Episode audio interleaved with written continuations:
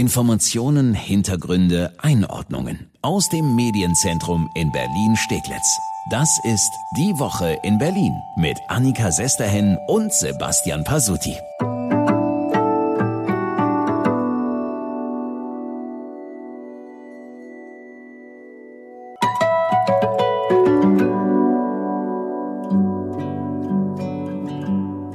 Ein Helikopter, eine Wärmebildkamera, eine Drohne, Polizeihunde, Polizeipferde und 83 Beamte im Einsatz.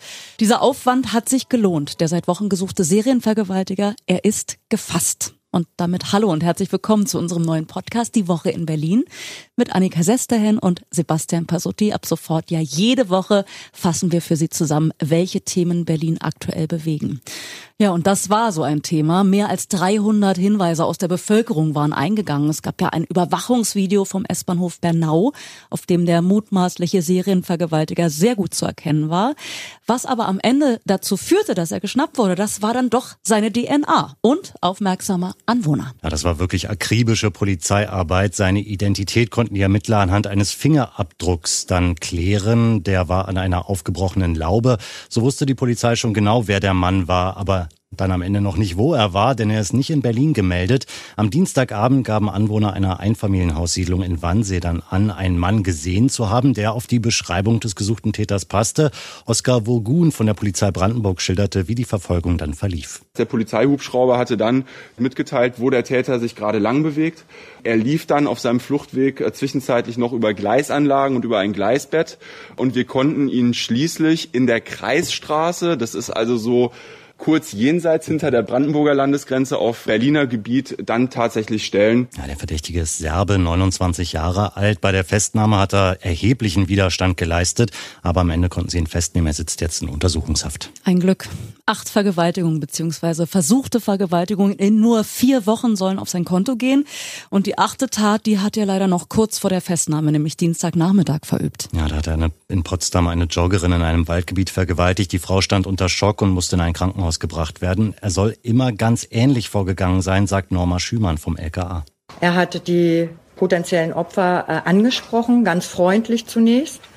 Nachdem er sie angesprochen hatte, hat er sie dann mit Gewalt gepackt, gewürgt, sodass er erstmal wirklich seine Macht demonstriert hat, sag ich jetzt mal. Und hat sie von dem Hauptweg abgezerrt in ein, äh, in etwas entlegenere Gebiete um dann äh, die Tathandlung zu vollziehen. Einige Opfer soll er nach der Vergewaltigung auch noch gefragt haben, ob sie sich mit ihm verabreden. Mir wird da wirklich nur schlecht, Furchtbar, wenn ich das ja. höre. Ein Glück läuft der nicht mehr frei herum, aber die große Frage ist natürlich, wie lange? Ne? Ja, steht natürlich noch nicht fest, dafür ist es noch zu früh, aber Staatsanwältin Katrin Frauenkron, die konnte bei der Pressekonferenz die Woche schon einordnen, wie es jetzt da weitergeht. Es ist beabsichtigt, den Verdächtigen begutachten zu lassen, medizinisch-psychiatrisch. Und zur Straferwartung kann ich nur grob sagen, dass wir von drei Taten ausgehen, wo ähm, im Moment der dringende Verdacht besteht, dass es sich um besonders schwere Vergewaltigungstaten handelt. Und da sieht das Gesetz eine Mindeststrafe von fünf Jahren pro Tat vor, sodass ich von einer doch erheblichen Freiheitsstrafe ausgehe. Eine erhebliche Freiheitsstrafe kann man wirklich nur hoffen, dass es dazu kommt. Und ganz unabhängig davon, wie hoch die Strafe für diesen Mann ausfallen wird, die Opfer, die diese Gewalt erleben mussten, die wird das ihr ganzes Leben lang verfolgen. So viel steht fest. Und wie ist das jetzt? Werden diese acht Frauen psychologisch irgendwie betreut? Ja, auf jeden Fall. Das war Norma Schümann vom LKA auch nochmal ganz wichtig. Es wird eine psychologische Begleitung für die Opfer geben. Natürlich nur, wenn diese das dann auch wünschen. Und das LKA hofft natürlich auch noch auf weitere Aussagen. Alles, was gegen den Täter benutzt werden kann, könnte das Strafmaß erhöhen. Der Umgang mit den Opfern.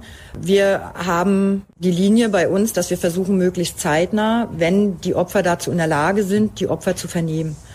Das äh, geschieht auch möglichst behutsam. Nichtsdestotrotz muss man natürlich versuchen, auch die, das Tatgeschehen ähm, gut aufzuklären, damit es dann vor Gericht Bestand hat.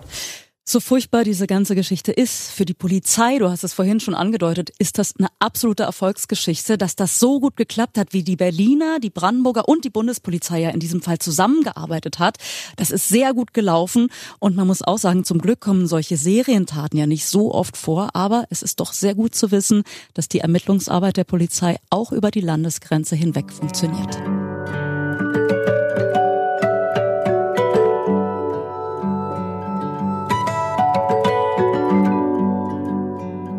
Großen und Ganzen sagen wir, wir gehen nicht zum Fußball, wir gehen zur Union. Hier steckt überall so viel Herzblut und alle drin. Und jeder von uns, der auch die schlechten Zeiten mitgemacht hat und alle, und der weiß, wie wir drum gekämpft haben. Ich glaube, nur der kann nicht verstehen, was das für uns hier wirklich bedeutet. Das ist Manne. Berliner Schnauze und ein großes Herz für seinen Fußballverein. Fan der ersten Stunde bei Union. Ja, und damit sind wir in Köpenick. Das ist die Altstadt, klar. Das sind Spree und Dame. Und das ist eben dieser ganz besondere Fußballverein, den spätestens seit dem Bundesliga-Aufstieg vor einem Jahr mindestens ganz Deutschland kennt, mhm. den ersten FC Union. Ja, und dass dieser Verein kein gewöhnlicher ist, das hat er diese Woche wieder mal bewiesen. Union hat einen gewaltigen Vorstoß gemacht. Dieser Verein will in der kommenden Saison wieder vor vollem Haus spielen, trotz trotz Corona. 22.000 Fans sollen wieder rein in die alte Försterei, ohne Abstand, dafür mit Fangesängen, mit Anfeuergeschrei, alles was halt so dazugehört zu einer Stadionatmosphäre. Ja, und weil Union weiß, dass das nicht wie an Weihnachten läuft und man sich einfach was wünschen kann, das dann hoffentlich in Erfüllung geht, hat der Verein ein Konzept erarbeitet. Und das schauen wir uns mal genauer an. Union will, dass jeder Fan ins Stadion darf, der vorher einen negativen Corona-Test vorweisen kann. Der darf nicht älter als 24 Stunden sein. Die Kosten für den Test will der der Verein tragen und zwar aus den Einnahmen, die durch den Ticketverkauf wieder reinkommen. Also bei mir kommen jetzt gleich mehrere Fragen auf. Ne? Fangen wir mal mit der einfachsten an.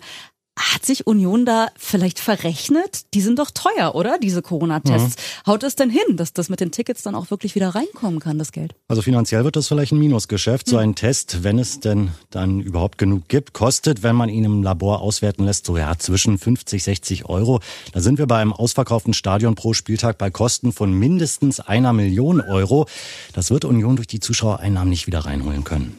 Okay, sagen wir mal, Union hat sich nicht verrechnet und denen ist das einfach wurscht, kann mhm. ja sein. Ne? Schauen wir uns mal dieses Konzept aus gesundheitlicher Sicht an. Äh, jeder soll an der Kasse einen negativen Test vorzeigen. Du sagst es, der darf nicht älter als 24 Stunden sein. Ich frage mich, was, wenn ich jetzt Freitagnachmittag negativ getestet werde, mich Samstagvormittag vor dem Spiel aber angesteckt habe? Das ist eine ganz heikle Kiste, ja. Union beruft sich auf das Konzept zur Sonderspielregelung. Da wurde anerkannt, dass man in den ersten 24 Stunden nach einer Infektion noch nicht infektiös ist, aber wissenschaftlich gesichert ist das einfach noch nicht. Mhm. Es kann also noch möglich sein, sich Freitagabend in der Bahn zum Beispiel anzustecken und es Samstagnachmittag auf dem Weg zum Stadion weiterzugeben. Außerdem können Tests auch zu falschen Ergebnissen führen, zum Beispiel wenn Abstriche falsch gemacht werden. Also bei 22.000 Zuschauern kann definitiv nicht ausgeschlossen werden, dass da Corona-Infizierte drunter sind, auch wenn alle mit ihrem negativen Tester an der Kasse irgendwie rumwedeln. Selbst wenn wir jetzt sagen, okay, das Spiel ist unter freiem Himmel, wird schon gut gehen, die meisten Tests werden schon stimmen und so weiter. Union kann das ja trotzdem nicht einfach so alleine jetzt bestimmen und entscheiden, dass sie die alte Försterei wieder öffnen für Fans. Naja, müssten schon die Behörden vorher eh okay geben. Aktuell gilt in Berlin ja keine Großveranstaltung mit mehr als 5000 Menschen. Das Ganze bis zum 24. Oktober noch dieses Verbot. Union will aber schon im September, wenn die Bundesliga wieder spielt, Fans reinlassen. Mhm. Da müsste der Senat also entweder die Regeln für Großveranstaltungen vorher kippen oder Union bekommt da doch eine Sondergenehmigung. Ja, das sehe ich ja dann schon kommen. Dann kommen noch andere und sagen, hallo, dann wollen wir aber auch. Ne? Warum keine Festivals? Warum keine Konzerte draußen? Ist ja dann eine Frage der Gerechtigkeit. Also ich sehe das so, ich glaube nicht, dass Union da so eine Extrawurst bekommt. Ich sehe das jetzt zur Stunde auch noch nicht. Der Bezirk Köpenick zum Beispiel, der sieht das Ganze sehr kritisch, sagt uns der stellvertretende Bezirksbürgermeister Gordon Klemm. Außerhalb des Stadions ohne Gedränge, wenn man Abstände hält, mag das eine oder andere möglich sein. Aber wer die Räumlichkeiten in und um die alte Försterei äh, kennt, weiß, dass auch das äh, schwierig ist. Der Senat dagegen, der reagiert da offener, muss man sagen. Sportsenator Geisel sagt, wir schauen uns das mal an, was Union da vorschlägt. Gut, mehr sagt er aber auch nicht. Also es ist weder eine Zu- noch eine Absage an Union.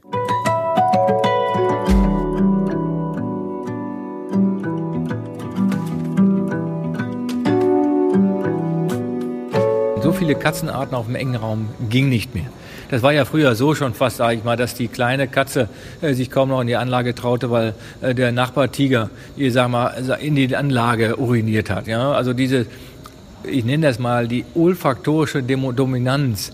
Äh, mit anderen Worten, das, was Sie sagen, es hat hier gestunken, ja, war ja überall sichtbar und fühlbar und vor allen Dingen riechbar für uns. Olfaktorische Dominanz. Ich finde das sehr hübsch, wie das Tierparkdirektor Andreas Knierim hier umschreibt. Fakt ist aber, das ehemals, sagen wir mal, müffelnde Alfred Bremhaus, das erstrahlt seit dieser Woche in neuem Glanz und Duft. Ja, Donnerstag früh war Eröffnungsfeier mit neuem Duft und da wurde dieser neue Glanz mit Indonesien chinesischen Gongschlägen besiegelt. Schön. Findest du? Hm. Äh, Applaus, ne? Das neu gestaltete Alfred Bremhaus im Tierpark in Friedrichsfelde. Das ist jetzt ein nagelneues Regenwaldhaus mit südostasiatischem Flair. So, wir beide Ur-Westberliner, ich glaube, wir sind eher Zookinder, ne? mhm. ne? Aber ich glaube, jeder, der in Ostberlin seine Kindheit verbracht hat, kennt es, das Alfred Bremhaus. Ich bin da aufgewachsen, hat noch eine Kollegin von mir gesagt. Äh, so geht's, glaube ich, ganz vielen. Ja, vielen war das Haus definitiv ans Herz gewachsen, so auch Bezirksbürgermeister Michael Grunst. Ich war schon als Kind hier. Ich bin ja, äh, ich lebe seit 40 Jahren in Lichtenberg und es war schon spannend, äh, das zu sehen als Kind.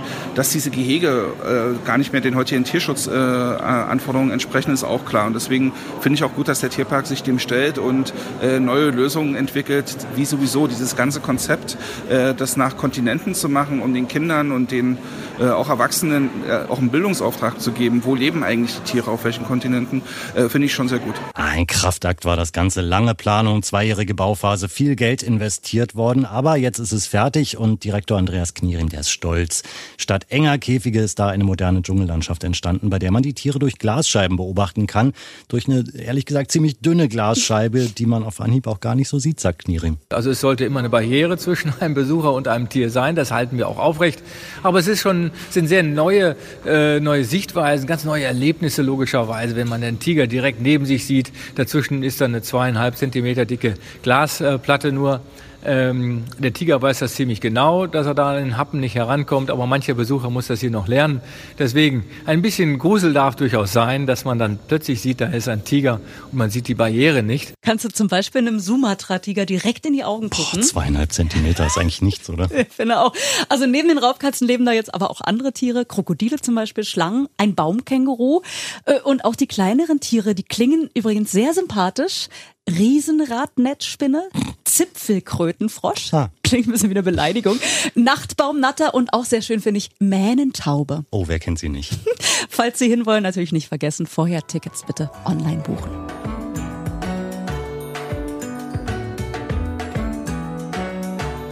Ja, danke, dass Sie reingehört haben in unseren brandneuen Podcast Die Woche in Berlin. Und wir hören uns bald wieder. Ab jetzt gibt es ja unseren Podcast einmal die Woche. Immer freitags fassen wir die Top-Themen der Woche für Sie zusammen.